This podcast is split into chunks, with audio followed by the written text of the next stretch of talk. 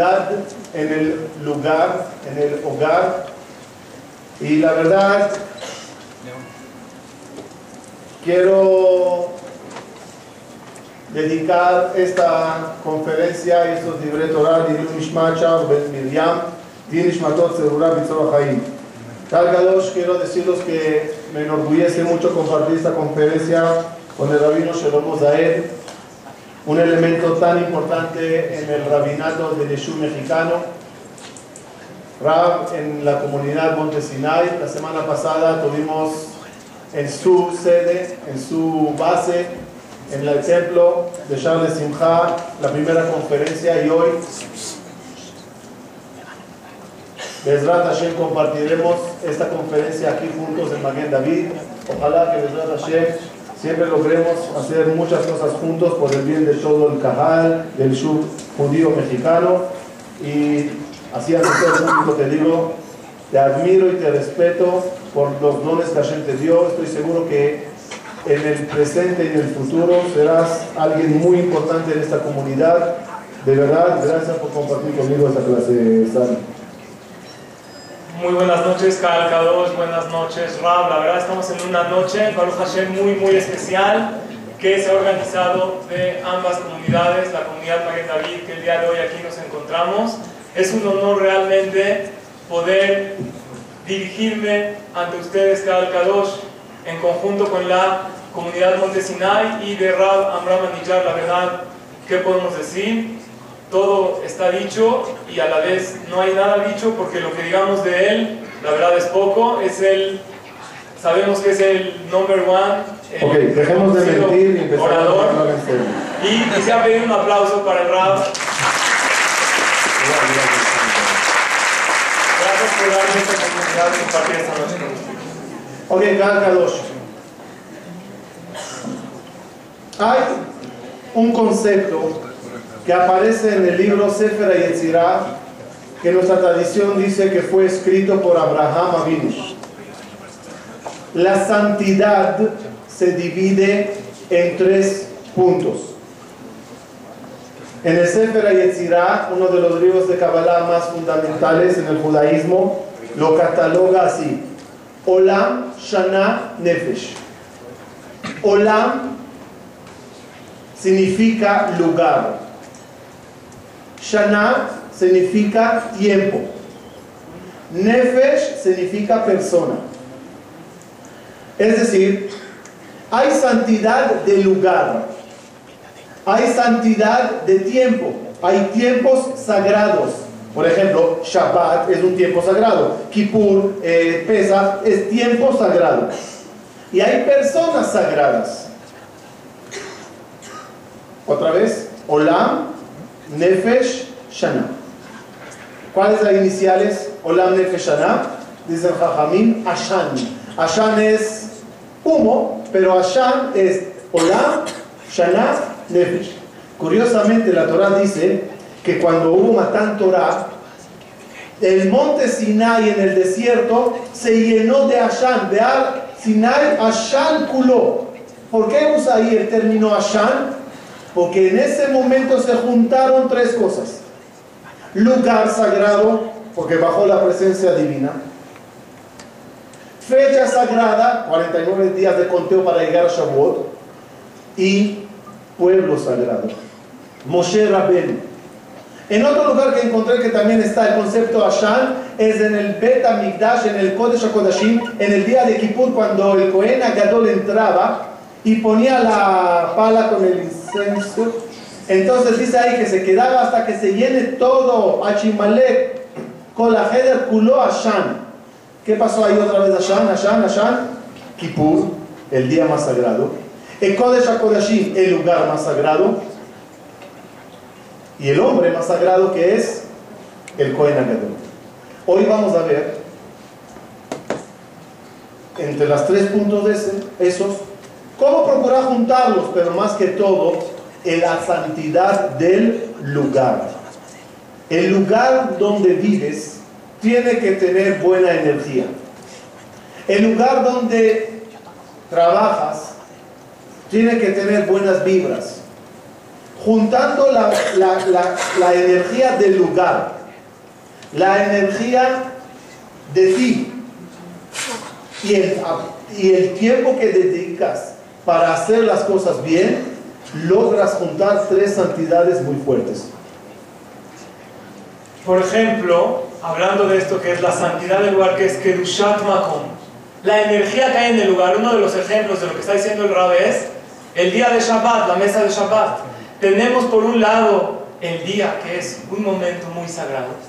Tenemos también la mesa de Shabbat, que es un lugar sagrado. Y también la persona que está en una categoría, en un nivel muy especial. El Talmud dice, por otro lado, que una casa, para traer santidad en esa casa, para que en las paredes de la casa haya esa energía, una de las cosas es que haya libre Torah. La Gemara habla principalmente del estudio de Torah en la noche. En la noche, también por ciertas cuestiones de Kabbalah, es cuando recibe esta verajá, recibe la verajá a la casa. Una de las cosas también muy importantes que podemos hacer en la casa para que haya esa energía, ¿cuál es? El diálogo que tiene que haber entre los miembros de la familia.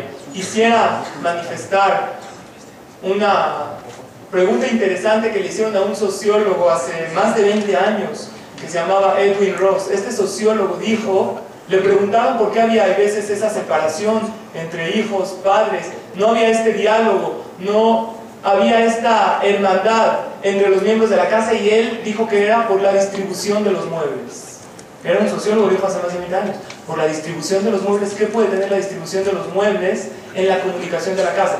Él dijo que la distribución de los muebles anteriormente, nosotros veíamos una sala, estaba por un lado un sillón, el otro, todos se veían las caras. Hoy en día si nosotros vemos cómo está distribuida una sala, son los sillones, todos apuntan hacia la tele, el televisor, el televisor, y no hay esa comunicación con los miembros de la casa. Y hoy en día los ajamim nos dicen, una de las cosas para que haya energía y fuerza en la casa es ese shalom, ese diálogo, ese dibur que también logra que dushat makom, santidad y energía en ese lugar. Saben que a Kadosh Baruj lo dijimos en muchas conferencias. Es un error pensar que Dios está en todos los lugares. Es un error pensar que Dios está con toda la gente. Dios no está en todas las casas y no con cada uno de nosotros está Dios. Dios es un invitado educado. Si le invitas, viene. Si no le invitas, pues no. En tu casa Dios puede estar, solo necesitas abrirle un espacio. Saben que espacio se dice, se dice en hebreo halal. Halal. Aprendamos una palabra en hebreo. ¿Qué significa halal? Lo primero que creó Dios, dice Larizal, lo primero que creó Dios en el proceso de la creación del mundo era el espacio para crear un mundo. No había espacio, dice Larizal, todo acá dos bajo con Dios llenaba todos los espacios. Su luz estaba en todos los lugares. ¿Dónde irá a construir un mundo? No hay un lugar vacío de él. Hizo Dios dentro de él un vacío. Ese vacío se llama en hebreo halal. Halal es en hebreo también un muerto. ¿Por qué un muerto se dice halal? Porque estaba lleno de vida, de alma, y esa alma salió. ¿Qué quedó? Un vacío, halal. Un hijo de un cohen que se casó con una divorciada. Saben que el cohen no se puede casar con una divorciada y el cohen gadol no se puede casar ni con viuda con su viuda, total, él no se puede casar con, si se casó el hijo que es halal, ¿por qué se llama halal? No está muerto, ¿por qué se llama halal? Porque tenía una santidad que era de Cohen y se vació de él. Se llama halal. ¿Qué significa Hilul Shabbat? ¿Qué significa? había santidad en este día y yo la vacié, la quité la santidad. Según eso, Rabotai, ¿qué significa Hilul Hashem? La gente lo traduce profanación del nombre de Dios. Según lo que explicamos, ¿no? Y miren qué bonito es. En tu casa hay energía. Porque eres un yudí y constantemente le invitas a Dios a ser parte de tu vida. ¿Cuándo le invitamos a Dios a ser parte de nuestra vida? En la tercera palabra del amanecer. Mode ani. La tercera palabra. ¿Cuál qué, qué significa lefaneja? Ante ti. ¿Cómo ante ti? Dios está en el cielo y yo estoy aquí. Ante ti es porque te estoy pidiendo que estés delante mía. Ven, viene Dios y llena mi lugar. Si yo hago algo muy feo, un pecado muy grave, hago en ese lugar Hilul Hashem. ¿Qué es Hilul? Vacío la santidad de Dios de mi, del lugar, del hogar. ¿Qué es entonces Kiddush Hashem? El agarrar a la presencia divina y meterla más en mi casa. Energía de hogar. En eso consiste el concepto del Feng Shui. Donde el concepto es procurar que haya energía en tu lugar, en tu hogar. Dedicaremos unos minutos de hablar sobre eso. ¿Qué opina el mundo en general? El concepto del Feng Shui, el, no, no diré el negocio del Feng Shui, pero el, el target del, del Feng Shui que tanto entró y penetró en muchas mentes y en mucha gente y veremos si es verdad o no y qué opina el judaísmo sobre eso. Quisiéramos introducir, primero que todo, qué significa las palabras Feng Shui. Feng Shui literalmente es en chino, es viento y agua. No sé cuál es viento, agua. Me imagino Feng y Shui. Es viento. Ya saben dos palabras en chino, eso puede ser bueno. El lo que es el viento representa a las leyes del cielo, que es la astronomía. Todo lo que representa a las fuerzas, a las energías del cielo.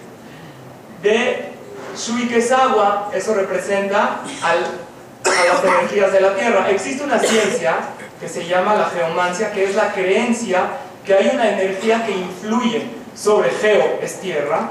Esta energía nos dice que existe esta ciencia dice que hay una energía que puede influenciar sobre la persona. Esto del Feng Shui, en realidad, se dice que puede venir desde el tiempo de Abraham Avinu, que fue el primero que lo, que lo inventó, vamos a decir así.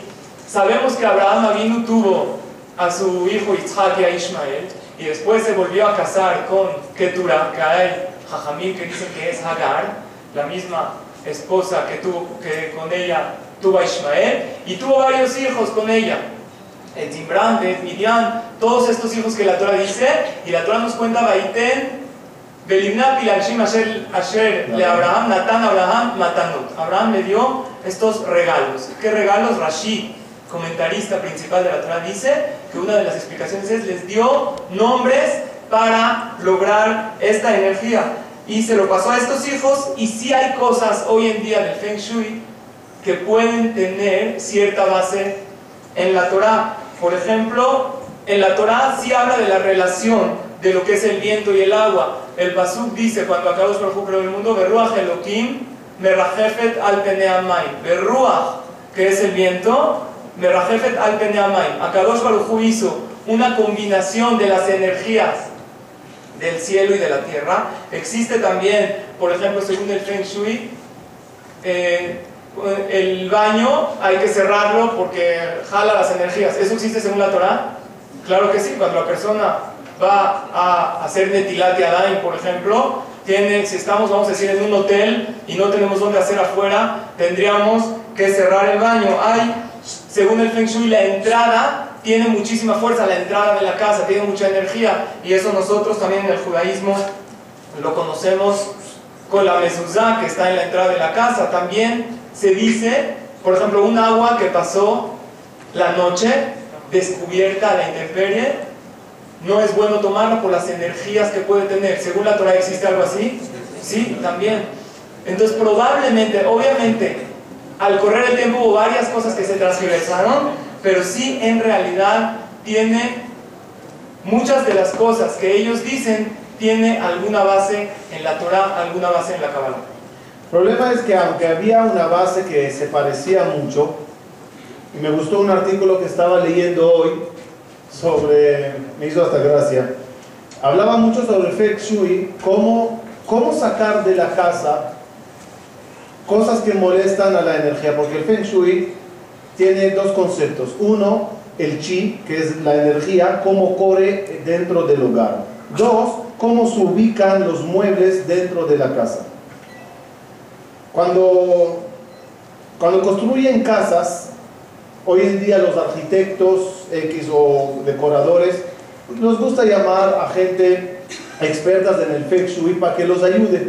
Ese es el motivo que sepan que en muchos eh, edificios modernos hay una combinación muy interesante de aire y agua. Por ejemplo, verán ahorita cuando pasen allá por Interlomas, el camino hacia Interlomas, hay un edificio grande con un hueco en medio, muy grande, un vacío en medio.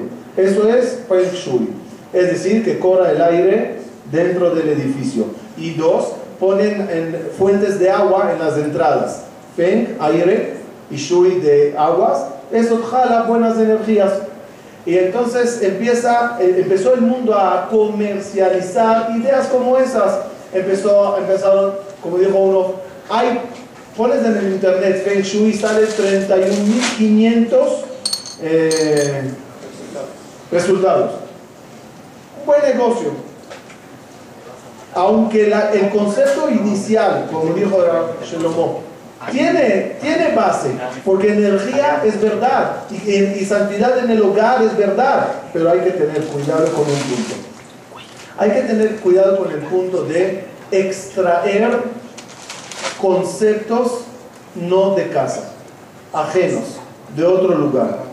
Y aunque pudo Abraham vino enseñar el concepto, hoy en día no puedes estar seguro que aplican las cosas que el judaísmo acepta. Daré un ejemplo pequeño. Si puedes ver el Ashan. Ashan, ¿se acuerdan del Ashan?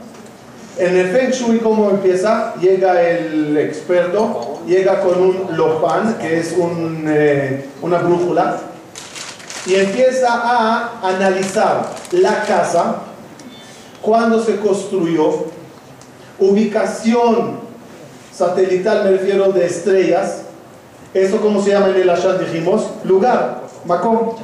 Después junta también la fecha que se construyó o entrates a vivir en ella. Fecha, tiempo.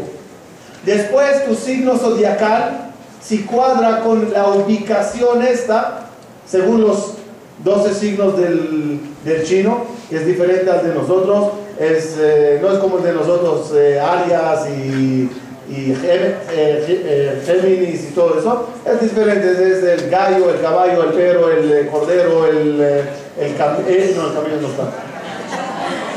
El mono, el, el perro, el cerdo, el, la rata, si me olvidé una llave, vaya al zoológico y búsquenlo. Total, y empieza a juntar el Ashan y empieza a, eso empezó a desarrollarse en el siglo XIX-XX, cuando muchos chinos fueron a Estados Unidos a trabajar, empezaron a traer con ellos esos conceptos.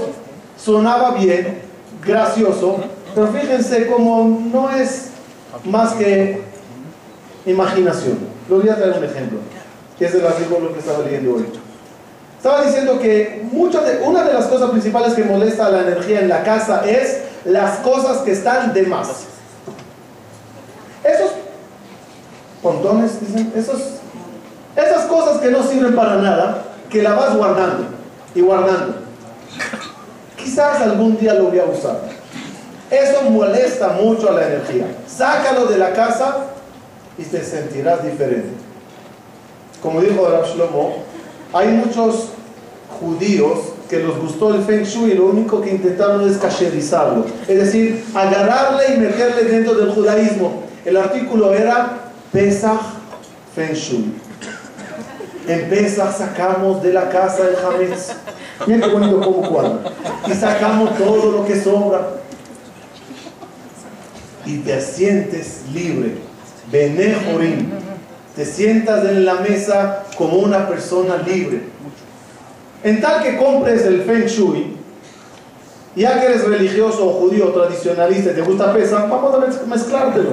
En verdad, claro que voy a sentirme bien si tiré todo lo que me molesta en la casa. Además, psicológicamente esto funciona muy bonito. ¿Saben qué le pasa a uno que guarda muchas cosas? ¿Quién es el que guarda muchas cosas? ¿Saben? ¿Cuál es el perfil de la persona que todo lo que está medio roto, ya no funciona, lo guarda y lo guarda y lo guarda? ¿Quién es ese perfil? No, no, no, no No, no, no tiene que ver con eso. son personas, son personas que tienen un miedo al futuro. Son personas que tienen bajo autoestima tan bajo que cada día que se levanta dice, ay, ¿qué día puede esperarme hoy y mañana? Por eso guarda todos. El optimista tira, tranquilo, todo está bien. Es un efecto psicológico que te pasa que cuando tiras todas las cosas viejas, te sientes seguro porque dices, ahora sí, me espera un buen futuro. No es por la energía del chi ni del feng shui. Son trucos psicológicos que metiéndotelo a la mente lo crees.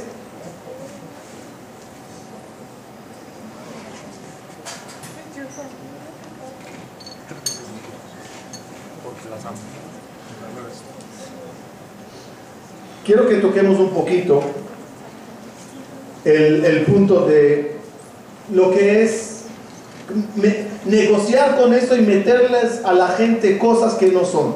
¿Saben cómo empezó el Feng Shui? ¿Cómo empezó? Por ubicaciones en China de un de un eh, de un una aldea. Una aldea. Todas las casas de la aldea estaban ubicadas de una forma así, digamos, todas así, todas mirando hacia un lado. Los fue bien en la aldea. Dijeron que es por la ubicación. En verdad, después se investigó. La ubicación era por el sol. Hacía frío y el sol daba por ese lado. De ahí empezó todo lo que es ubicación. Hoy en día, todos los que aplican el Feng Shui según la vieja astronomía, ubicación de casa en base a estrellas, las pirámides, los que saben, hay un mapa celestial y mapa terrenal. Cuando agarras las estrellas principales y lo juntas con el mapa terrenal de Egipto, ves que cada pirámide está ubicada debajo de una estrella. Hoy en día, por el movimiento de la, galaxia y toda la rotación, las, las ubicaciones ya cambiaron. Si aplicas el Feng Shui según las estrellas, hoy en día ya no funciona en realidad, cuando nosotros hablamos de estos temas, es muy fácil que nos mientan y que nos vendan cosas que no son verdad. Y voy a explicar por qué. En el año 1878, el primer ministro del Parlamento inglés se llamaba Benjamin Disraeli. Él, después de la guerra de, de Guinea en Inglaterra, alguien le reclamó en el Parlamento, oiga, ¿por qué usted no nos habló como primer ministro. No nos habló algo de la guerra, no nos dijo datos sobre el ejército.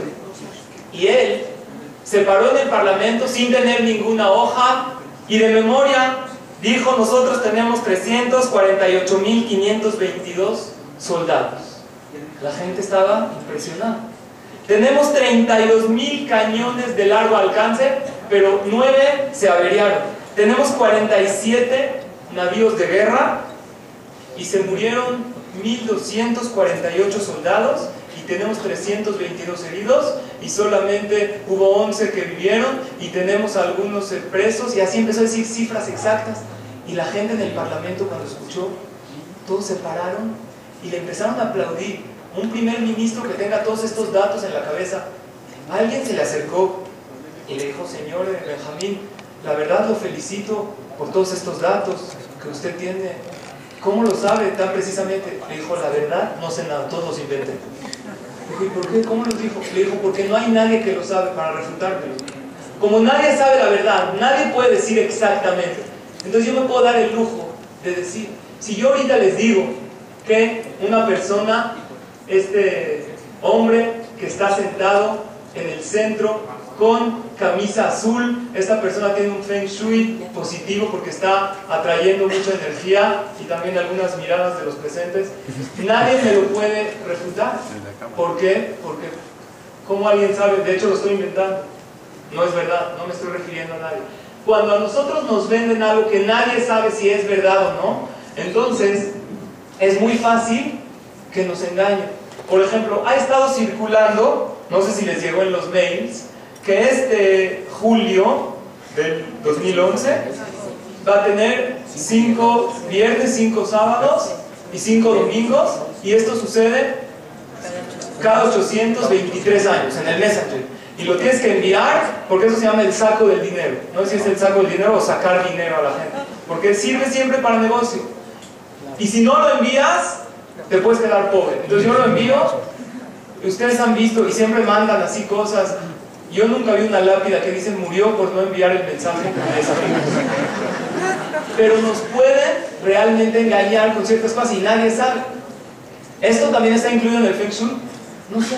Ya lo hicieron, así que lo mandan. Según el Feng Shui, es el, a lo mejor no es Feng Shui, no es el tema de hoy, hoy estamos hablando de la energía del lugar. Pero ya cualquier cosa que te quieren vender, le llaman de esa manera. ¿Para qué? Para que la gente lo crea.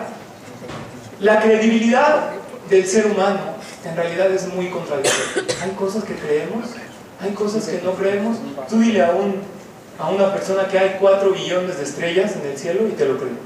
Pero pon un letrero pintura fresca y lo vaya a tocar. ¿Cuál es la diferencia?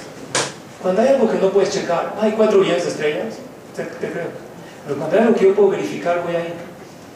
Nos hacen creer tantas y tantas cosas en la vida, que ya el mundo entero, también cuando estuvimos preparando para esta conferencia, me metí en internet en ciertas páginas y hay muchas personas que están que dicen que no es verdad y otros te pueden jurar que la energía que sirve y hay gente que dice a mí me funcionó podemos decir como dijo el rap esto te da, te mentalizas y automáticamente empiezas una mente positiva y entras en un círculo virtuoso y te sientes mejor. Y los otros dicen que no tiene nada que ver, pero nosotros realmente en la Torah tenemos algo que sabemos que es verdad, que no es verdad. Tenemos Torah Temet y eso es lo que estamos el día de hoy estudiando.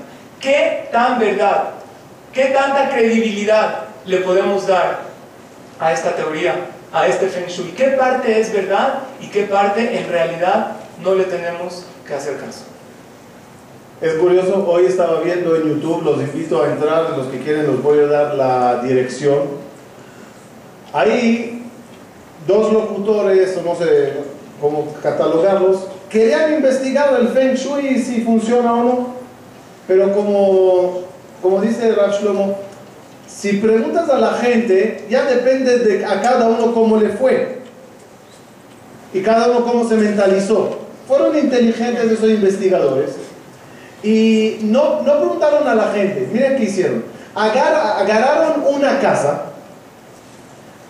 la misma dueña, invitaron a tres expertos del Feng Shui. Claro, cada uno en otro día, en otro momento, no se junten, crucen.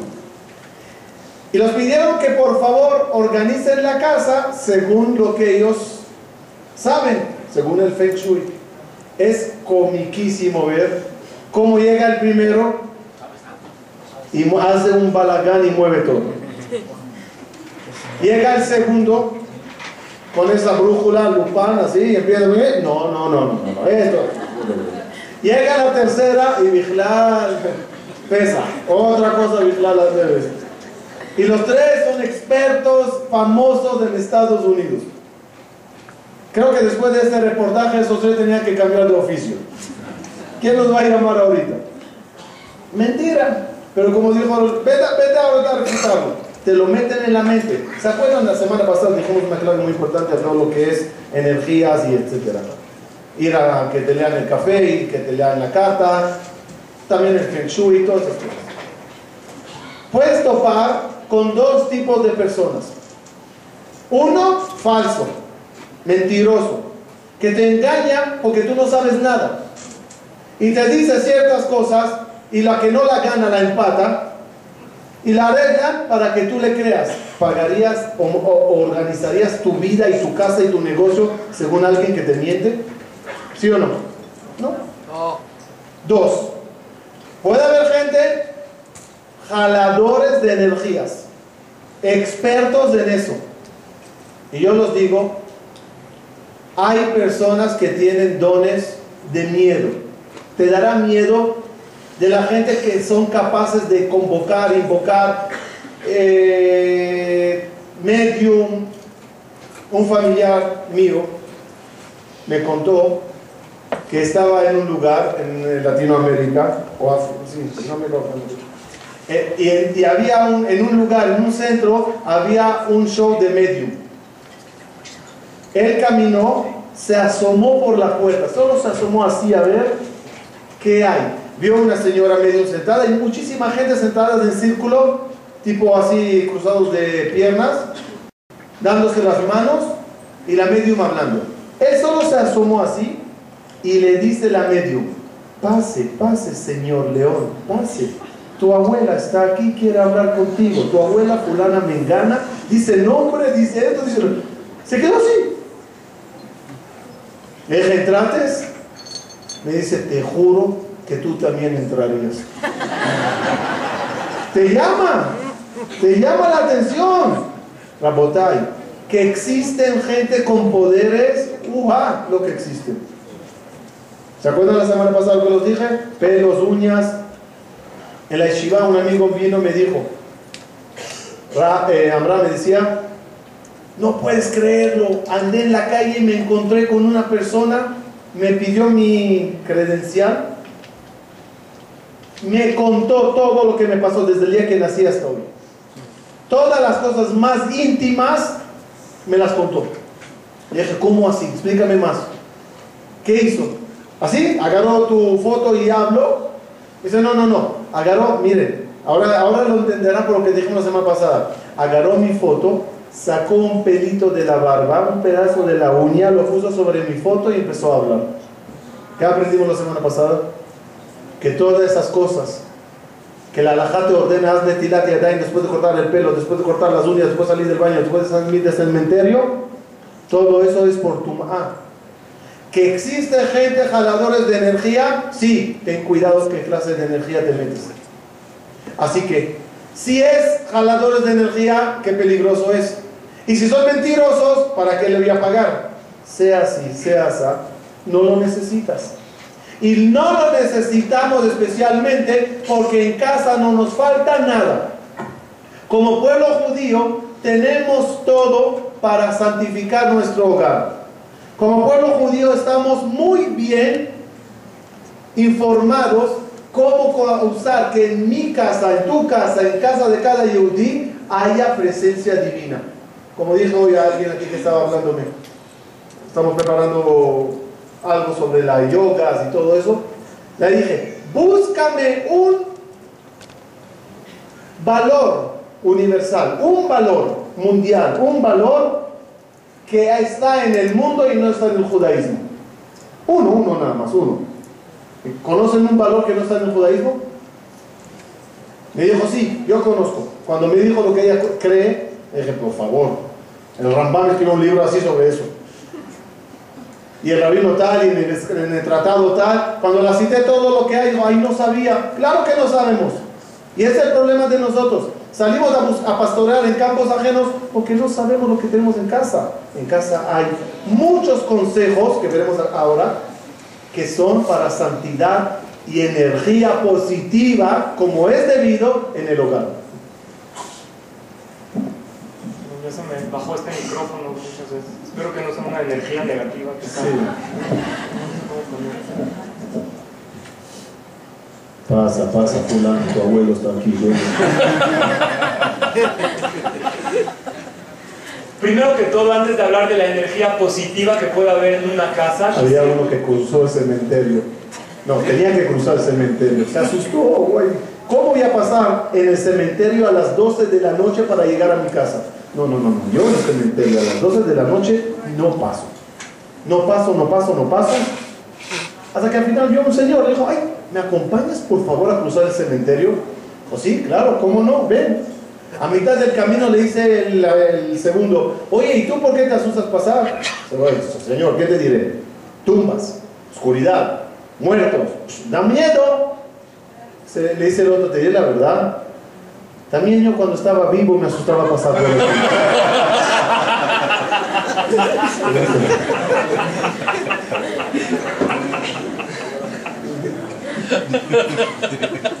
Existe también en la casa parte de energía positiva. Hay veces una persona puede tener una, vamos a llamarle una energía negativa en la casa. Está escrito en la laja. ¿Qué pasa si una persona va a remodelar una casa? Y va a tirar paredes, ¿puede hacerlo así normalmente? Hay una restricción en la laja. Está escrito que si una persona, hay una ventana, que no la cierre por completo. O una puerta, que no ponga una pared. ¿Por qué? Bueno, es un poco difícil de entender. Dice porque hay veces, hay espíritus o ángeles que pasan por ahí y si tú cierras, los obligas a rodear. Y si rodean, se pueden enfadar, vamos a decir, con los habitantes de la casa y pueden ser dañados. Entonces, ¿qué hay que hacer? La persona quiere cerrar una puerta, quiere cerrar una ventana, está escrito en la baja que deja un pequeño orificio. Quiere decir que si vemos en la Torah que existen hay veces ciertas energías que pueden dañar a la persona.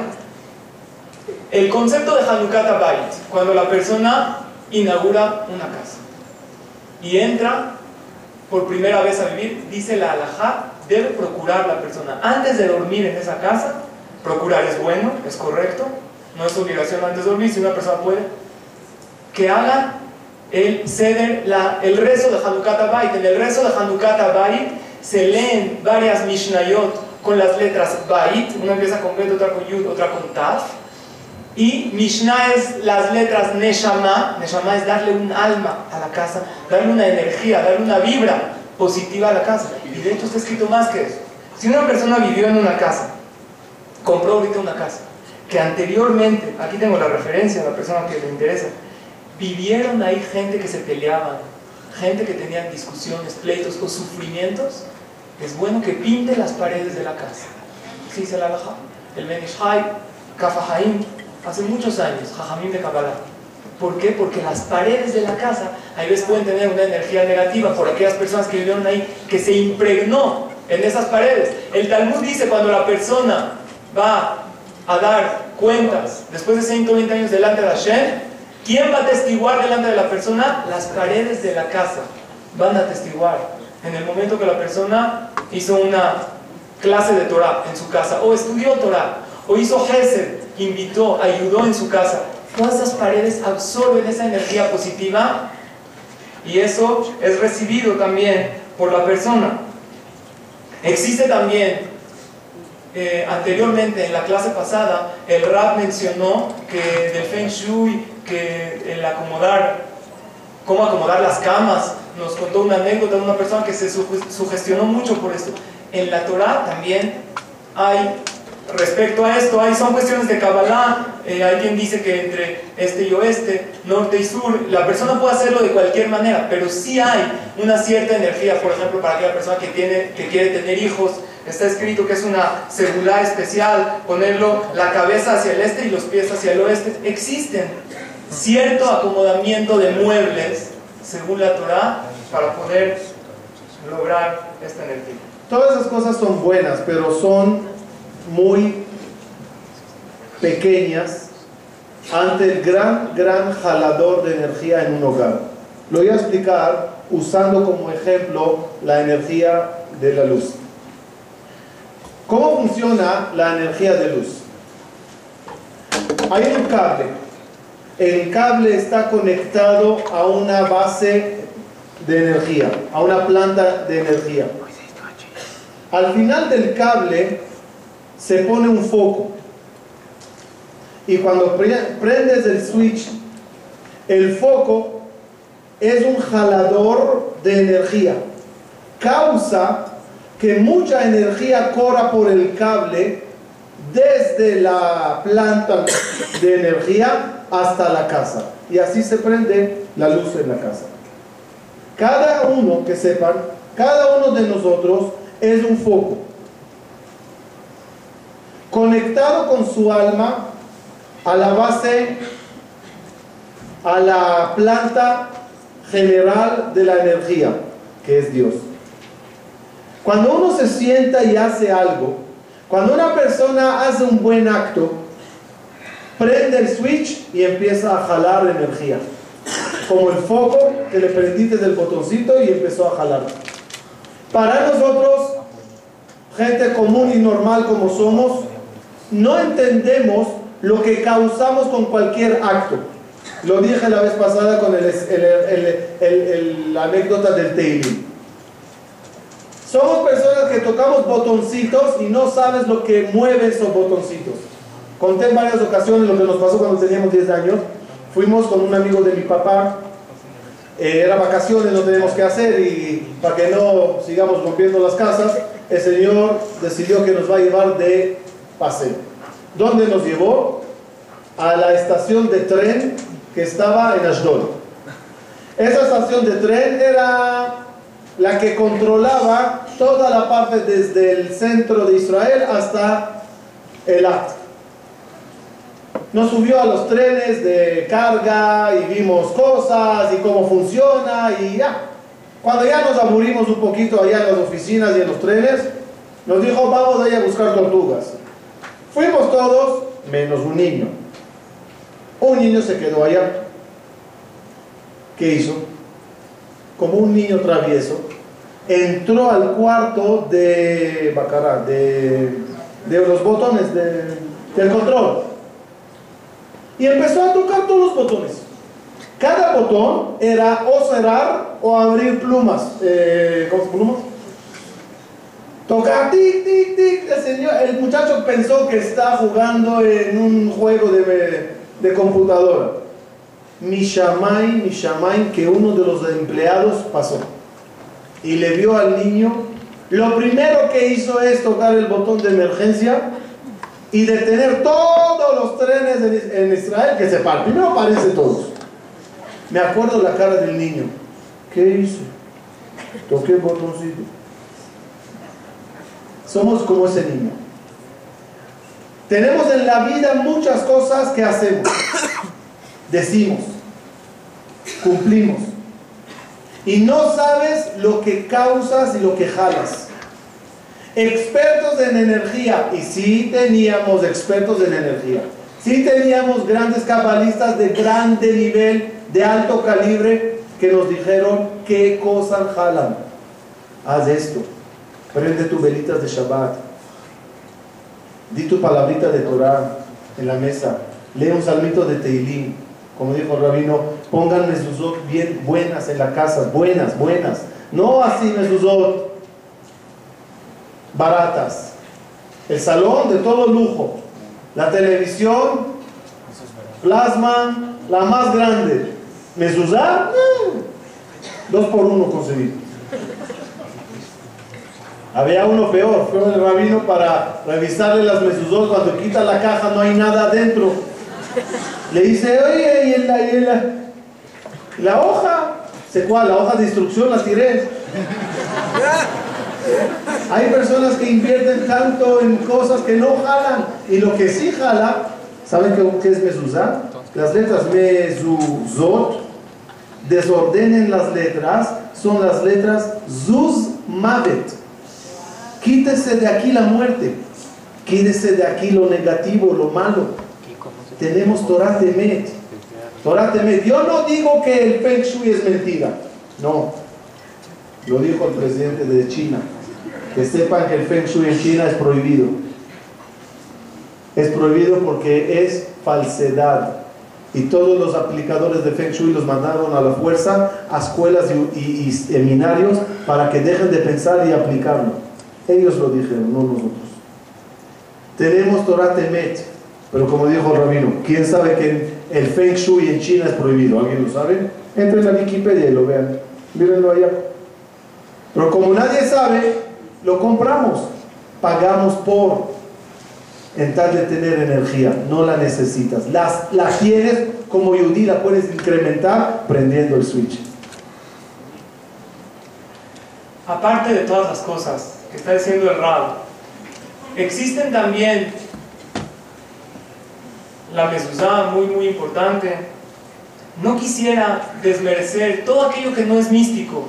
Una persona, aparte de el cerrar el hoyito para que no pase, a lo mejor ese Hanukkah Bay tenemos, como mencionamos al principio, una de las cosas más, más importantes para que esté la Shejina, para que esté la, la energía en la casa, es que haya principalmente armonía en esa casa. El Rab mencionó las velas de Shabbat. Las velas de Shabbat, el motivo principal, según el también hay motivo cabalístico, atrae energía. El motivo principal, según el es para que haya Shalom Bait. Ese diálogo, como habíamos mencionado, este psicólogo, hay otro tipo de distribución de muebles que nos va a dar energía positiva. Va a ser ese diálogo, esa mesa de Shabbat, desconectándonos totalmente de cualquier cosa. Hoy en día los hajamim que se dedican a todo el tema del diálogo, con los hijos, con la pareja. ¿Saben cuánto tenemos que dialogar con nuestros hijos? ¿Cuánto un papá, una mamá, tiene que darle un tiempo a sus hijos para que realmente tengan ese diálogo y que Hashem esté con ellos? Cuando está escrito cuando un hombre, una mujer tienen ese zehut, hay esa armonía en la familia, la Shekhinah, ¿qué es la Shekhinah? Es la energía y la fuerza de la cual hoy estamos hablando. Un papá y una mamá que le dedica solamente 20 minutos a la semana, individuales a cada hijo, eso ya es suficiente para que el niño sienta que está atendido. Y eso trae armonía, eso trae shalom, eso trae energía, la persona vive positivo. Una pareja, ¿cuánto? Pero no estamos hablando de reprenderlo, de dialogar con tu hijo, sin decirle qué es lo que tiene que hacer. Eso trae mucha energía y mucha fuerza. Una pareja, ¿cuánto tienen que dialogar? El Hazonish escribió en una de las cartas de él que para que haya ese shalom, ese diálogo, tiene que haber mínimo al día, media hora al día de diálogo de plática, pero no de, a ver, dame dinero, pasa por los niños, diálogo sincero y verdadero. Una persona puede decir, ah, si estudiamos que tiene que haber diálogo, a ver, llegas a tu casa, a ver, ya llevamos 27 minutos, ¿sabes que Échate la última tontería para empezar a ver el programa. Tiene que ser algo que fluya, algo natural. Y es una ironía muy grande que las redes sociales hacen que tengamos menos vida social y los medios de comunicación hacen que tengamos menos comunicación es muy importante estar comunicados, pero esos medios de comunicación nos separan, nos alejan y es sumamente importante todo lo de la casa, el Hanukkah Bait, la Mezuzá, pero no hay que darle más importancia a eso que al ambiente de alegría y de armonía que se tiene que respirar en la casa. Ese va a ser el factor probablemente el más importante para que haya esta energía positiva. La diferencia que hay, me estaba explicando el Rab antes de la clase, que según la Torah, hay veces un lugar que no tiene buena energía, una persona se tiene que ir de él. Los hajamim dicen Meshanema con Mazal. Una persona no tiene un buen Mazal, una buena suerte, y se tiene que ir de ese lugar. Hay maneras de cambiar ese lugar, como dijimos, con palabras de Torah. La Gemara dice, una persona que estaba, que está, la Gemara en Masejet Megillah, está en un lugar y siente que le da miedo y no sabe por qué tiene miedo. En la página 3 dice, siento no miedo. A veces no sienten, le da miedo. ¿De qué? No sé, tengo miedo. Dice el Talmud que el mazal, la suerte de la persona está viendo algo. La Gemara da varias opciones. Una de ellas, ¿cuál es? Que brinque la persona a dos metros. ¿Por qué que brinque? Porque si camina se lleva la suerte con él. Imagínense, una persona está, no sé, en la calle, con dinero, estás ahí en la Miscalco y te empieza a dar miedo. Brinca dos metros, acá dos metros, ¿qué creen que pasa? A lo mejor va, más, va a llamar la atención. Pero existe ese concepto en la Torah. La persona cambia su lugar, cambia la suerte. Y si no quieres cambiar el lugar, tú cambia el lugar. Tú puedes hacer una energía positiva. Tú puedes quitar todo aquello. Si en la pared se impregnó algo, obviamente, como dijimos, tiene base en la laja pintar las paredes, decir las Mishnayot. Pero lo principal es que haya ese ambiente de Torah, ese ambiente de paz y de armonía, de tranquilidad y de alegría en ese hogar. Para ir cerrando, cargador. ¿Saben por qué rezamos en el cótel? ¿Por qué tanto nos gusta ir al cótel? ¿Por qué sientes algo especial cuando llegas al cótel? ¿Qué hay en el cótel? ¿Qué hay allá? No entiendo. En Israel se acostumbra después de la boda al día siguiente llevar a la novia al cótel. Para que aprenda a hablar con la pared, llorar y suplicar.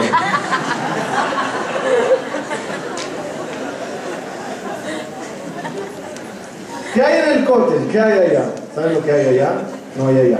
Lo que hubo allá, lo que hubo allá es lo que causó que haya energía en ese lugar.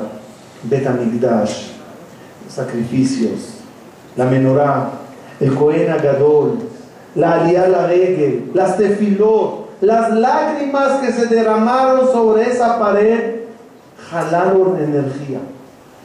Quiero que sepan que la casa de cada uno de nosotros es un pequeño Bet Mikdash. Y tus velas de Shabbat equivalen a la menorá del Cohen Gadol.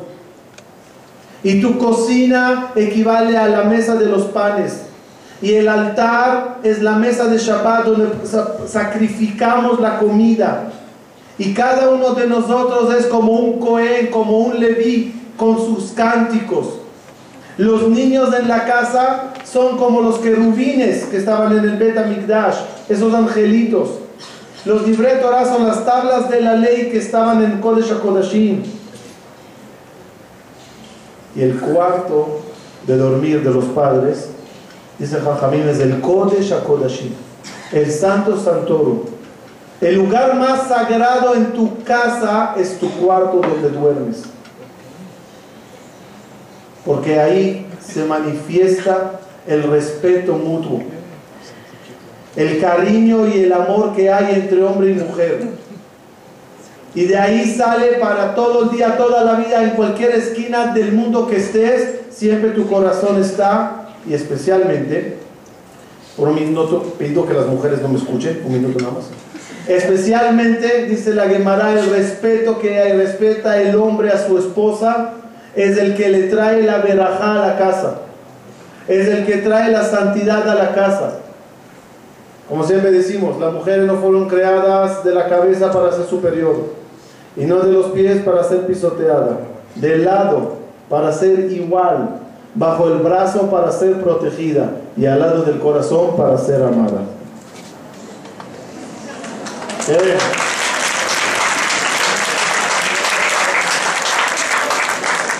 gustó? Era de bromas. La santidad en el hogar depende de la mujer, Abotay. Eso es lo que dijo el Rab, del Shalom Bay. El hombre se llama Ish y la mujer se llama Isha y tienen Yud y Ei. Alef Ishin, Alef Ishin. Ish, Isha, Ish, Isha. Alef Ishin. Este tiene Yud y este tiene Ei. Dice Jajamín. ¿Qué es Alef? Eretz. ¿Qué es Shin? Shamayim. ¿Quieres juntar el cielo y la tierra? El fe con el shu y el viento con el agua o lo que quieras juntar. ¿Quieres juntar la materia, el lugar con la espiritualidad? Armonía entre hombre y mujer. Había un señor caminando en el campo, encontró una lámpara, la frotó, salió un genio. Le dice el genio, mire señor, lamento la mala noticia con la, con la inflación, ya no hay tres eh, peticiones, es una nada más. Ah, no puede ser, hasta que me tocó un genio. Es una nada más. Ok, una. Mm, mi sueño es viajar hasta el Kotel, hasta el Jerusalén. Pero no puedo volar, me asusto de los aviones y navegar menos todavía. Quiero una autopista de aquí a Jerusalén. México, Jerusalén, en puente. Le dice el genio, ¿estás loco? No puedes pedir algo normal. ¿Sabes qué perforaciones tengo que hacer en el océano? ¿Cuánto cemento tengo que conseguir? Hierro, arquitectura, excavaciones en todos esos kilómetros. Estás loco, pide algo fácil. Porque tienes, razón, perdón, perdón. ¿Me puedes ayudar para tener Shalom Bait?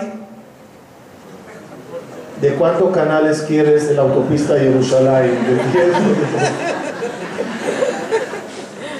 La botay. Vamos a finalizar con eso. ¿Quieres Feng Shui? Hay Feng Shui en el judaísmo, de los buenos, de los verdaderos. Hay trucos, ubicaciones, ubicaciones, sí, hay ubicaciones. Cuando rezamos, ¿cuál es la ubicación? Jerusalén. ¿No? Norte, sur, Jerusalén. Entonces la alhaja, ¿qué quieres? Parnasato va, cuando digas la amidad, ubícate un poquito hacia el norte. ¿Quieres sabiduría? Un poquito hacia, la, hacia el sur. Ubicaciones hay, eh, influyen pero están en casa. Solo siéntate a aprender y saca tu Feng Shui judío, te ayudará para tener mucha y buena energía en la casa. La conclusión de todo esto, como dijo el Rabo, obviamente sí existe una conexión, una energía entre el cielo y la tierra. Kadosh Baruj creó todo con dos fuerzas con dos energías y esto nosotros lo podemos lograr. Todo Rabotai lo tenemos en el judaísmo. Todos los puntos que hoy hablamos, lo que es la mezuzá, cualquier cosa que se pueda hacer en la casa, tenemos que saber y entender y decirle a Kadosh Baruj Hashem, no puedo ser rico sin ti, ni pobre cuando tú estás conmigo. No existe que la persona sea rico, por más que tenga todo, y Hashem no esté con él. Como mencionó el Rab, Hashem no siempre está con la persona, tienes que invitarlo. Dios, no puedo ser pobre cuando tú estás conmigo, por más de que carezca de otras cosas. Si tengo esta energía, esta fuerza con el judaísmo que Akadosh Baruj me dio, nunca vas a ser pobre, siempre te sentirás acompañado. Akadosh Baruj realmente que nos permita lograr extraer esta energía en el mundo en el que estamos y a todos ustedes, Kadosh, realmente que tengamos todos mucha verajá, mucha tzlajá por aquella este tema que realmente dedicamos, cada uno de nosotros tocamos muchísimos puntos de la casa, ya sea el shalom, la comunicación, la mezuzá, la ubicación, cualquier cosa que mejoremos, las velas de Shabbat, la mesa de Shabbat, una de las cosas que agarremos ya es suficiente para que Akadosh Baruj diga, yo en esta casa tengo que posar. No necesariamente la persona tiene que agarrar todo. Un punto que la persona se fortalezca significa que se está acercando a él. Y cuando está Akadosh Baruj obviamente está todo.